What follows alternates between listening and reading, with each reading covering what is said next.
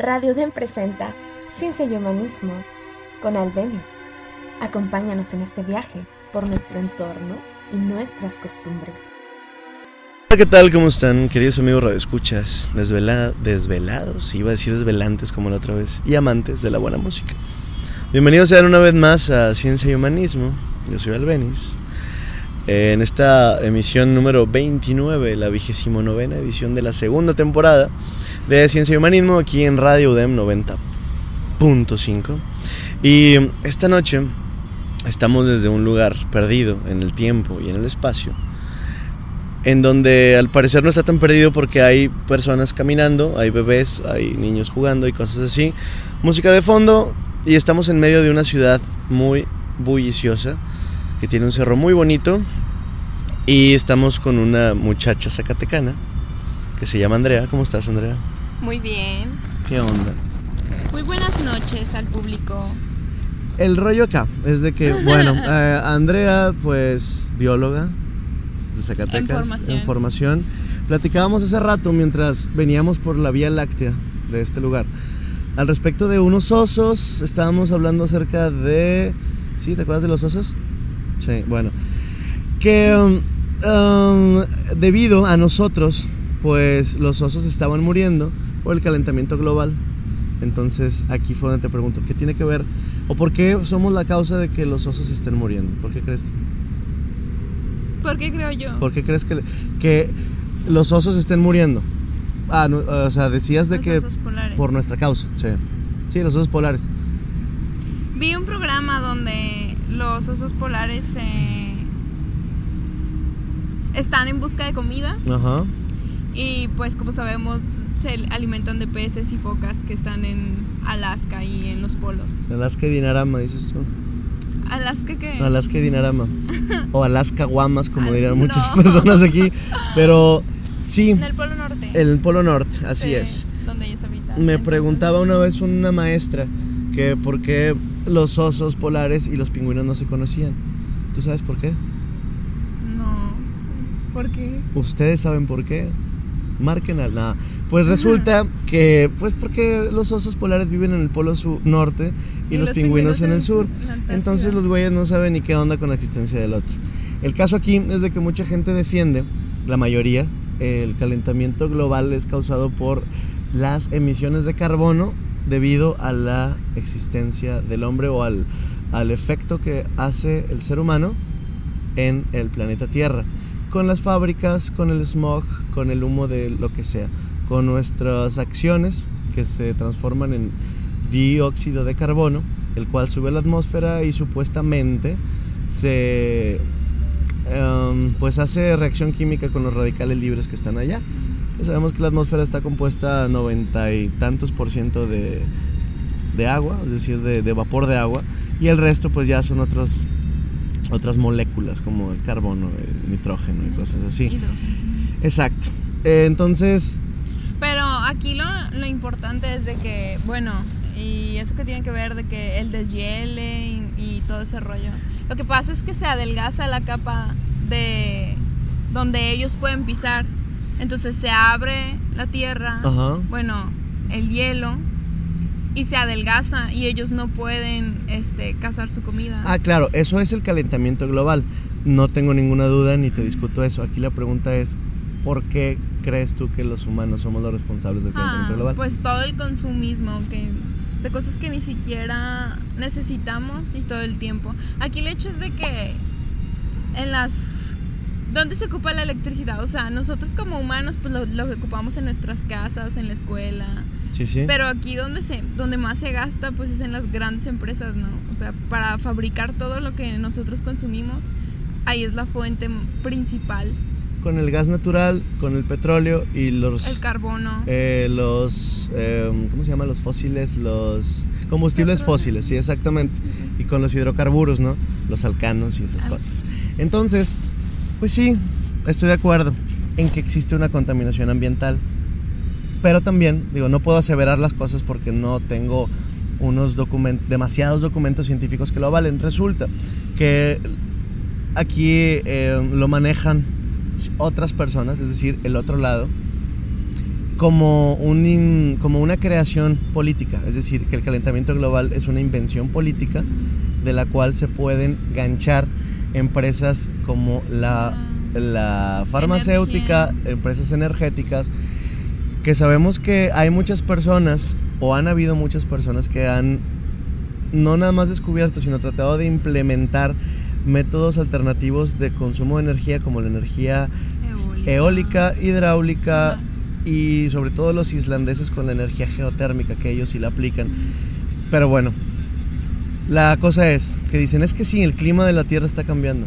Pues sí, pero siempre ha estado cambiando. Tenemos, bueno, la Tierra tiene 4.700 millones de años aquí Somos una nada. y somos en una nada. plano. Es decir, ha existido, existe y existirá con o sin nosotros. Dudo realmente que... Pero nosotros somos un factor que la naturaleza es y tiene su ciclo y siempre va a estar en constante cambio, o sea, nunca va a estar estable y eso es lo maravilloso que hay en este planeta. Ahí la pregunta aquí es quién se va a adaptar a quién. Nosotros a ella o ella a nosotros. Estamos tratando de jugar a ser dioses, de controlar el clima por medio de cosas como HARP o aparatitos, sí, y que sí es factible y que sí se puede, que ya lo hemos visto. Y que muchas veces decimos, ay, sí, el calentamiento global, el fenómeno del niño, el fenómeno de la niña, son cosas naturales que están sucediendo.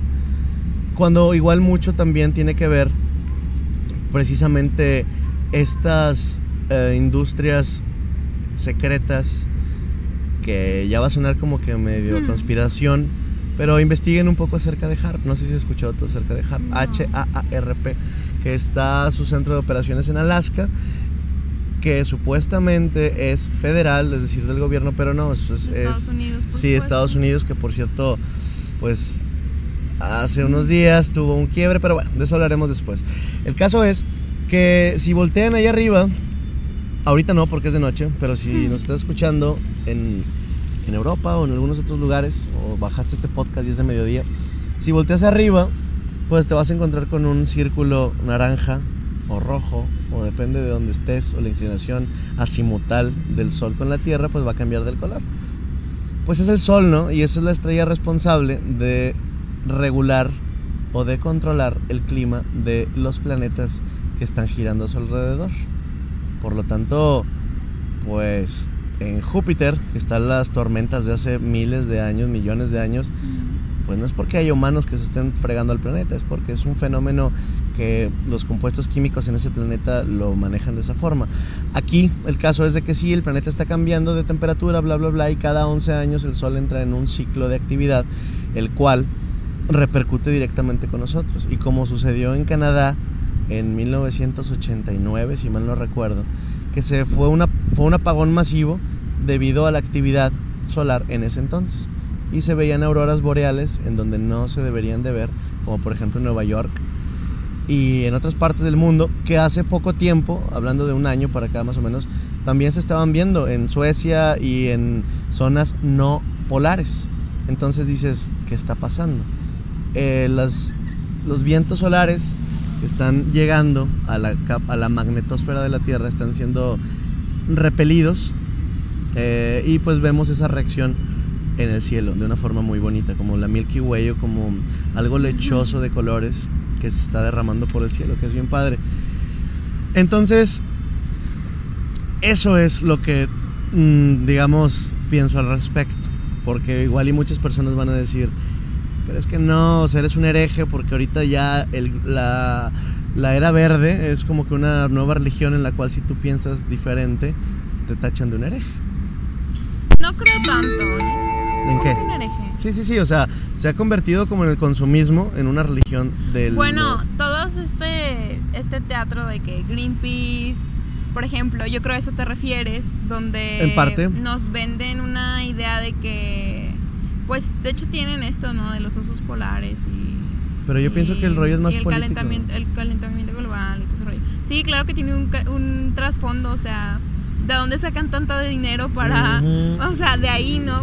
Para sostener todas sus campañas. No creo que sea para de las donaciones que cada per- persona aporta. o Y el mismo gobierno te los pone, o sea, pone a un barco de Greenpeace con un barco... Simplemente en México. O sea, Greenpeace tachó a México de que de que hubo una época en México, la verdad no tengo el año exacto, Ajá. pero fue cuando eh, de- Estados Unidos dejó de comprarle camarón a México por el hecho de que supuestamente cuando cuando colectaba, bueno, no, ca- Pescaba. pescaba el camarón, Sí. sus redes mataban tortugas ¿En dónde? ¿En el Golfo de en México? el Golfo de México. Entonces, tacharon, a- o sea, va- hubo un escrito y todo donde no, pues, ¿sabes qué? Estados Unidos no, no compra a México porque en la, en la pesca de, de, De camarón. de camarón Ajá. están matando tortugas marinas. El camarón Banamey, que sí que es el que se da en, Entonces, así el Golfo como de que, claro que, o sea, igual y sí había como que cierto, cierta mortandad y México lo arregló, pero, o sea, está- están de acuerdo que es Estados Unidos. eh, entonces, pues, lo que hizo fue divulgarlo y así como que, no, eh, tú, este, México. tú México, estás matando tortugas, ni tú, ni tú, ni tú, ni tú pueden comprarle camarón y yo tampoco. Sí, o sea, es la policía, los que se creen la policía mundial. Si yo no lo hago, ustedes tampoco lo hacen. O si y yo. Greenpeace se encargó de difundirlo, así como, pues, a México malo. Ah, y, sí. y pues México arregló sus redes y todo lo que... Como lo que pasó con la influenza.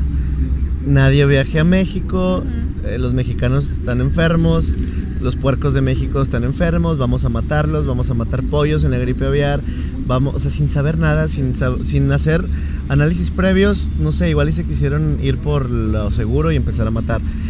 A lo que... Ajá. algo, algo sí pasó también similar en el Pacífico, este, donde también este, pescaban no sé qué pez, pero también, o sea, para el consumo Ajá. eh, alimenticio y que en sus redes también mataba delfines. Como el pez que usa corbata, no sé si lo conozcas. Ah, no. que es el pez cueso, ¿no? no, no. Ah, bueno, chiste, chiste, chiste malo, pero, pero bueno, el caso es de que hablando de camarones, hablando de camarones y de precisamente del Golfo de México, que es la especie banane, banamey que está ahí en, en Yucatán y todos esos rollos. Así es, están muriendo. Lo que pasa es que el vibrio para hemolíticos es una bacteria que está infectando el hígado del camarón, pues los está matando en una cantidad estúpidamente eh, pues masiva y rápida, lo que está ocasionando que el precio del camarón suba y que todos los científicos del mundo estén vueltos locos en buscar una cura. Creo que ya había platicado acerca de esto, pero igual tú que me Es estás escuchando, a lo mejor no me escuchaste el sábado pasado o el antepasado, y si es la primera vez que escuchas el programa, pues bienvenido. Esto es Ciencia y Humanismo. Yo soy Albenis y pues te recuerdo, o más bien sí, te digo mis contactos. eh, puedes llegar a través de la nave Saiyajin. No, puedes llegar a Facebook. Si tienes una cuenta de Facebook, puedes ponerle Ciencia y Humanismo en el buscador y la página que te aparezca con un astronauta ahí en la luna, ahí es. Le das like si quieres, si no quieres, si no te gusta, pues no. Pero si te gusta y si te encuentras algo interesante en las publicaciones, en la sección de la descripción, que también te lo digo a ti, Andrea, puedes encontrar todos los podcasts que hemos grabado desde la temporada pasada, que estábamos en, en otra radiodifusora, que éramos más irreverentes, o más bien que éramos irreverentes al respecto de todo y que nos metíamos con todo mundo. Y pues igual y a mucha gente le agrada eso, ¿no? Pero pues acá este como que la evolución nos tocó un poquito más las neuronas y empezamos a tratar con un poco más de educación a los demás, ¿no? Porque ya cuando dices, sabes que tú eres un El respeto al derecho Hecho ajeno, ajeno. la paz. Así es, Michael Jackson lo dijo, ¿no? Sí, Benito Juárez. En fin, para ya no hacerte tan largo el cuento, vamos a seguir platicando de esto después de esta canción que se llama The Girl from Ipanema a través de Ciencia y Humanismo en Radio DEM 90.5. Yo soy Alben y no lo olvides y regresamos. Esto es Ciencia y Humanismo. No te despegues. Ya regresamos.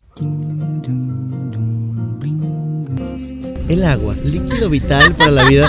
No, fíjate, eh, estábamos hablando del agua, del H2O, de cómo este planeta está lleno de agua, pero la mayor parte de esta agua no la podemos tomar. Sin embargo, pues ah, ya los japoneses ya crearon su propio H2O, debido a que se sabe que es, pues, con qué moléculas hacer agua. Dices, es que nadie puede hacer agua, no, sí se puede, nada más que el costo de la producción del agua es demasiado caro. Entonces, ¿qué vamos a hacer sin agua? ¿Qué vas a hacer sin agua? ¿Qué voy a hacer sin agua? Piensa ahorita que te quiten todo el rollo, que te quiten el suministro de agua potable hacia tu casa. Ponle tú, sobrevivo un día sin agua. Sí, dos, igual. y dices, ah, pues al cabo al día siguiente llega. Oye, sí, ahora imagínate tú. Bueno, a ti no te tocó vivirlo aquí porque todavía no vivías de este lado, pero cuando cayó el huracán Alex acá y el Gilberto, pero específicamente el Alex que fue hace poco, llovió tanto que sí, las presas se llenaron, pero paradójicamente no había agua en las casas de la gente. Porque las tuberías, porque las tuberías y las bombas de agua se habían pues mandado al demonio, ¿no? Entonces, sí, se la, nos la sufrimos acá. Afortunadamente nosotros teníamos una pipa ahí en la colonia, dos pipas, pero te quitan el agua y te quitan todo. Te deshidratas y te mandas al demonio. El caso es de que sí podemos comer, más bien podemos vivir sin comida, pero sin agua no lo podemos hacer. Estábamos también hablando. Yo pienso que el hecho de que le pongan el precio a, un elemento tan importante como el agua y de que el ser humano desgraciadamente se basa en el poder económico, en ponerle el precio a, A todo, todo, lo que ¿no? ponemos. ¿Por qué? Porque nos creemos superiores. Y realmente somos superiores. ¿Por qué? Porque tenemos un cerebro más grande, más grande, más pesado. más pesado, con mayor sinapsis neuronal Ajá. Y que supuestamente tenemos una capacidad de raciocinio mayor que los demás animales. Ajá. Pero realmente somos Realmente somos, Somos- evolucionados. evolucionados, realmente somos diferentes a ellos cuando lo único que estamos haciendo es destruir nuestra naturaleza. Yo pienso que ponerle precio al agua, a un animal Sí. del cual nos alimentamos, no, no que esté en contra, ¿no? De que las personas, nosotros los humanos seamos carnívoros, no, para nada. Pero el hecho de, de poner, hacer costeable todo, hacer economía con todo lo que está a nuestro alrededor. Sostenible, ¿no? Eso, eso es lo que nos está afectando y nos está consumiendo.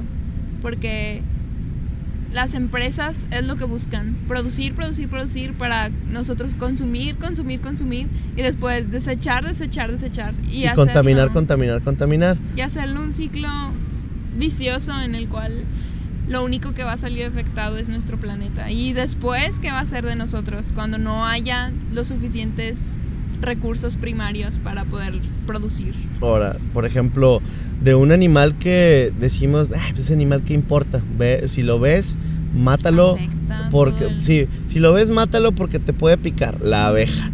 O sea, no sé si usted es algo familiarizada con el tema de que las migraciones de abejas, de, por ejemplo, de un, de un área hacia otra, que las abejas migran, ya no está llegando todas las No. abejas, ni siquiera está llegando la mitad de las abejas, están muriendo y nadie muriendo. sabe por qué. Entonces, si esas abejas, ¿Has visto la película de B-Movie?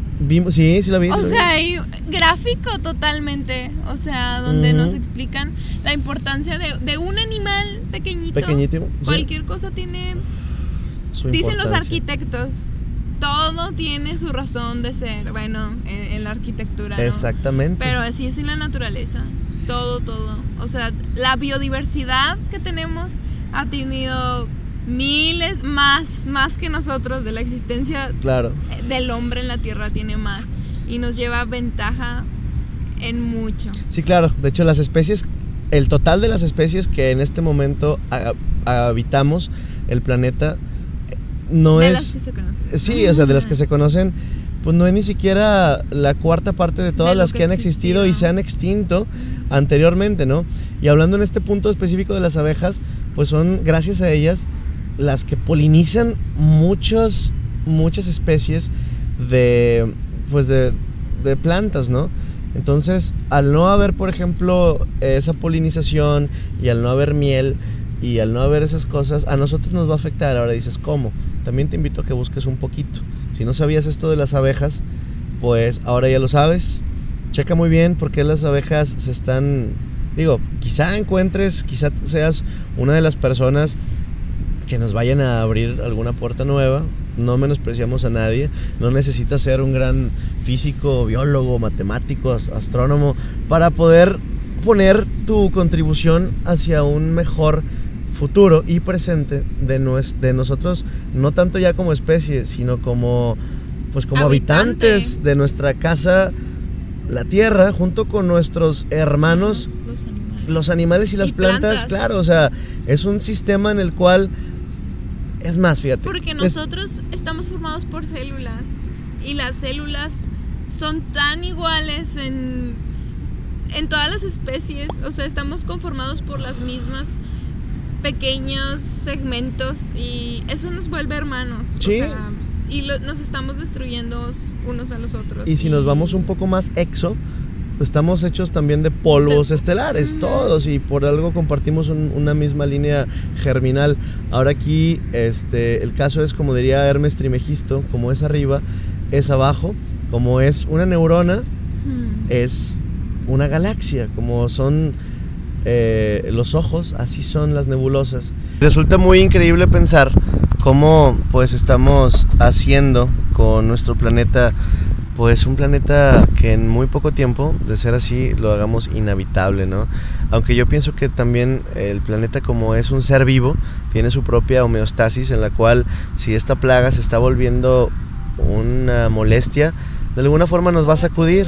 Sí, o sea, por eso el control de población masivo con tantos huracanes, terremotos eh, y todos estos fenómenos que han sucedido, ¿no? Que para nosotros son fenómenos, pero es lo más normal. Más normal. Sí, o sea, si antes de nosotros el planeta pues era inhabitable, nosotros estamos aquí por como unos manejan eh, Y ahí, ahí, ahí lo maravilloso, ¿no? ¿Qué de cosa? cómo un conjunto ahí de, de células ahí se unieron para formar lo que somos.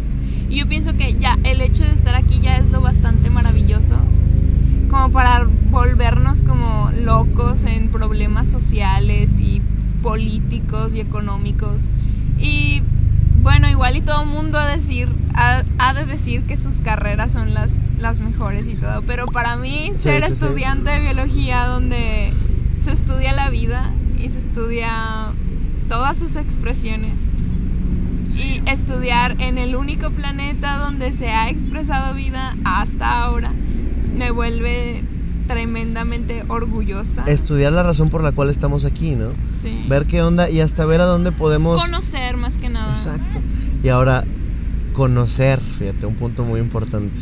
Muchas personas se pasan su vida entera conociendo, tratando de conocer y es válido, al menos para mí es genial y el conocimiento pues entre más mejor y el conocimiento es poder, aunque a veces el poder corrompe, así que hay que tener mucho cuidado con, con cómo usas ese conocimiento. Hablábamos hace varios programas del mal uso de la ciencia, porque no toda la ciencia es así como que bonita.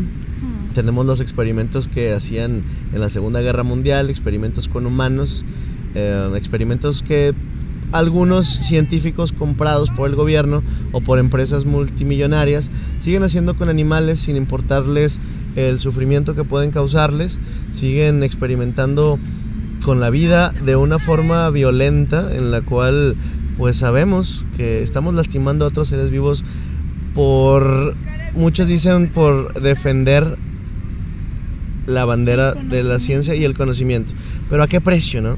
O sea, igual y puede haber otros métodos. Hay como que em, dos caminos siempre para llegar a algún lugar. Y pues ahí está, ¿no? El tema del programa. Mm, no, sí. del sí, ciencia y humanismo, que deben de ir de la mano, ¿no? Es correcto. Es la búsqueda, el hombre siempre está en constante búsqueda de su equilibrio, de su zona de confort. Y a veces es bueno, a veces es malo, pero buscar un equilibrio entre la ciencia, Una homeostasis. entre la ciencia y el humanismo. Es correcto. En la ciencia que nos lleva a muchos lugares inhóspitos, que nos tiene aquí, llegando a través de las ondas de audio a tus oídos en una frecuencia de entre 20 Hz y 20.000 Hz o 20 kilohertz, ¿no? Pero bueno, eso ¿Qué ya... es ondas medias, más o menos? Ah, más o menos, yo sí, la onda audible, el umbral de las cosas esas. ¿Y qué pensarán las personas que están alrededor de ti? No sé, si vas en tu carro escuchándonos por Constitución, o por Morones Prieto, o por alguna avenida bonita en la cual puedas pisar el acelerador de un aparato o de una máquina que fue creada gracias al cerebro de alguna persona como tú o como yo, que decidió pues no estar tan apegado a la forma de vida de, de ahorita, de nada más comprar y tirar, de vivir con la televisión. Bueno, no existe la televisión, pero imagínate, o sea, diariamente nos bombardean con, con inyecciones mentales que tienen mucho, mucho efecto De mercadotecnia. de mercadotecnia, de política, de tantas cosas. Y pues eso es lo que causa el comportamiento social actual, que ya y se globalizó. seguramente nuestro radio escucha de amplia crítica de pensar, bueno, igual y, y yo no me dejo bombardear por la mercadotecnia y lo que sea y, y todo este rollo, todo este mundo que estamos en el que estamos actualmente. Pero déjame contesto un mensaje que me llegó a mi iPhone. Ajá. sí. Sí, igual. sí, o sea, y déjame prender mi Audi y déjame ponerme mi Armani y déjame echarme tantito de esto, de consumir el otro y vamos por unos nuggets al Carl's y vamos a hacer marcas. Vamos a consumir de las marcas con colores rojos, con colores amarillos, que nos ponen nerviosos por consumir, consumir y consumir y tirar y tirar y tirar. Y hablando de... Pero nosotros podemos decir, bueno, yo no me dejo guiar por la mercadotecnia, ¿no? Pero lamentablemente Somos pocos. somos pocos. Y se suena no- medio mamilas el hecho de que De estemos decir- diciendo esto, pero pues este es el propósito de, de que estemos aquí hablando y de que tú nos estés escuchando. Y si nos estás escuchando, obviamente me estás escuchando, sí, ¿verdad? Creo que me estás escuchando. Pero, pues, cuando termine este programa, bueno, el día de mañana, domingo, puedes entrar a la página de Ciencia y Humanismo, irte a la descripción y seguramente este programa ya va a estar subido para que lo descargues y lo propagues como pan caliente, lo regales y hagas lo que, bueno, no lo que quieras con él, no, porque igual y hay mucha raza, así que, bueno, no. Pero sí, regálalo, te invitamos a que lo descargues, todos los que quieras, los guardes en USBs, si eres dueño de algún, de algún medio de publicidad, no sé, lo que sea. No es porque estemos haciéndolo nosotros ahorita en este momento, sino porque por la idea principal. No me importa que no conozcas mi nombre y, y que no sepas quién soy, pero sí me importaría el hecho de que llegara a tus oídos un poco de lo que pues podría de alguna forma darte una idea nueva, un panorama nuevo y decirte que no termina ahí tu mundo, de que no termina en la escuela, en la casa, en la televisión y en el bar y en el parque. Hay mucho más allá y no termina tampoco en Europa. El mundo quizá mida kilómetros, pero el mundo lo tenemos adentro, en nuestra mente, en nuestro cerebro, y no un mundo, sino miles, millones, y las capacidades y las posibilidades son infinitas. Habiendo tantos cerebros, imagínate nada más. Pero bueno, vámonos con algo de más música y regresamos ya para despedirnos. Esto es Ciencia y Humanismo. Regresamos. Pero espérame, estamos hablando de que Monterrey. Sí, no, pero fíjate nada más. O sea, México es el país de los países más ricos en biodiversidad del mundo. Y creo que el cuarto en, en reptiles, o el segundo, después de Brasil, algo así, Australia, En aves. en aves, o sea, tenemos en minerales. Anfibios, sí, o sea, anfibios.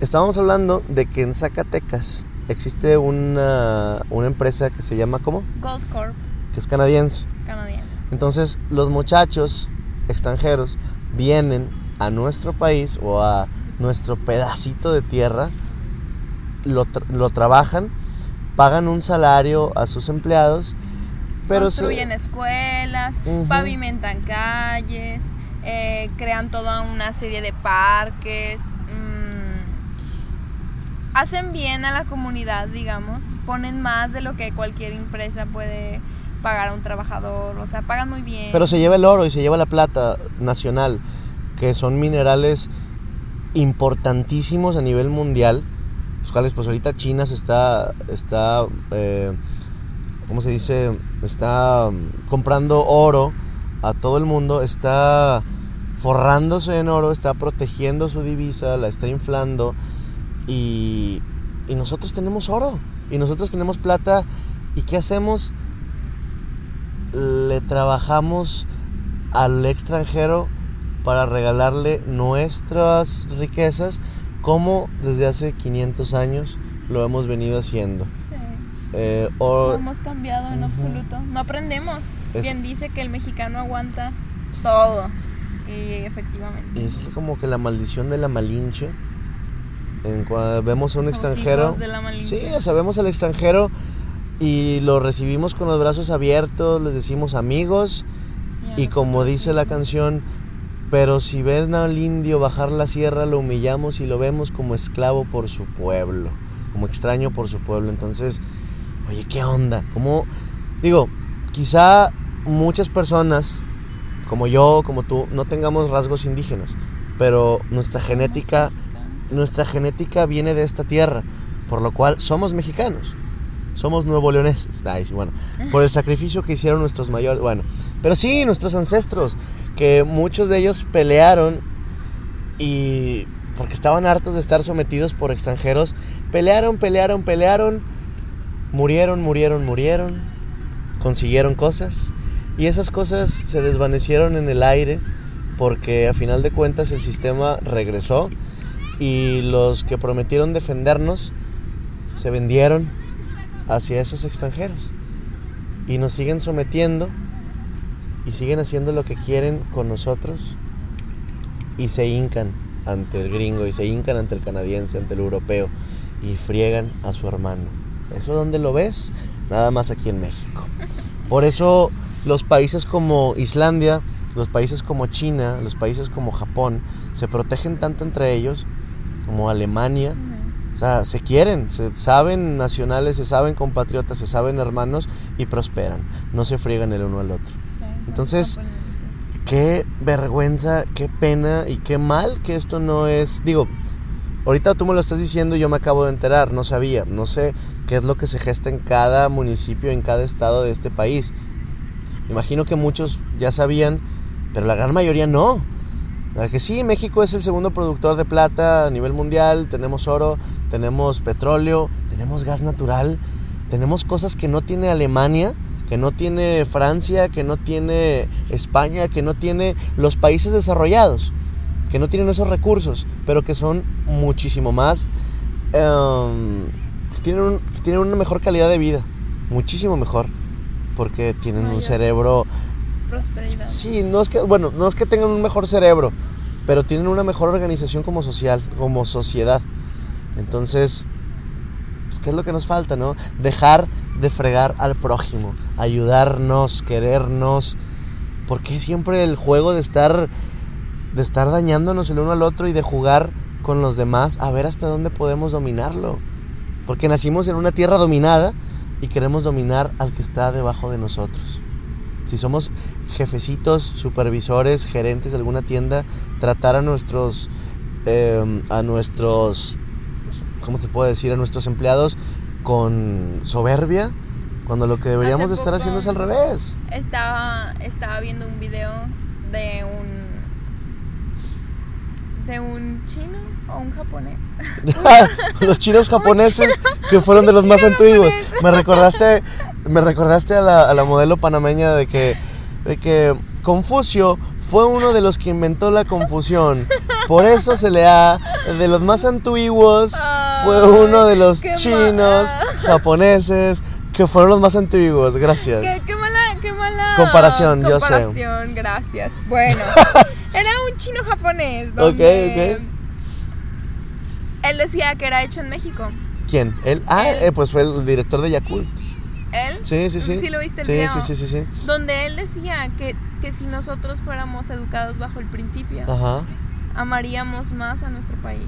Si nosotros fuéramos bajo el estuviéramos conscientes de que somos personas, somos iguales, o sea, y estamos en el mismo tema, ¿no? O sea, Sí, o sea, hay que- extranjeros que vienen y aman más a México que uno que- mismo. que uno O sea, mismo. Y, y dices tú, ¿cómo es posible, no? Que no, que no valoremos la biodiversidad que tenemos, que no defendamos nuestra patria, que no tengamos la camiseta bien puesta. Sí. ¿Y yo- qué puedo hacer yo? ¿Qué puedo hacer yo como estudiante?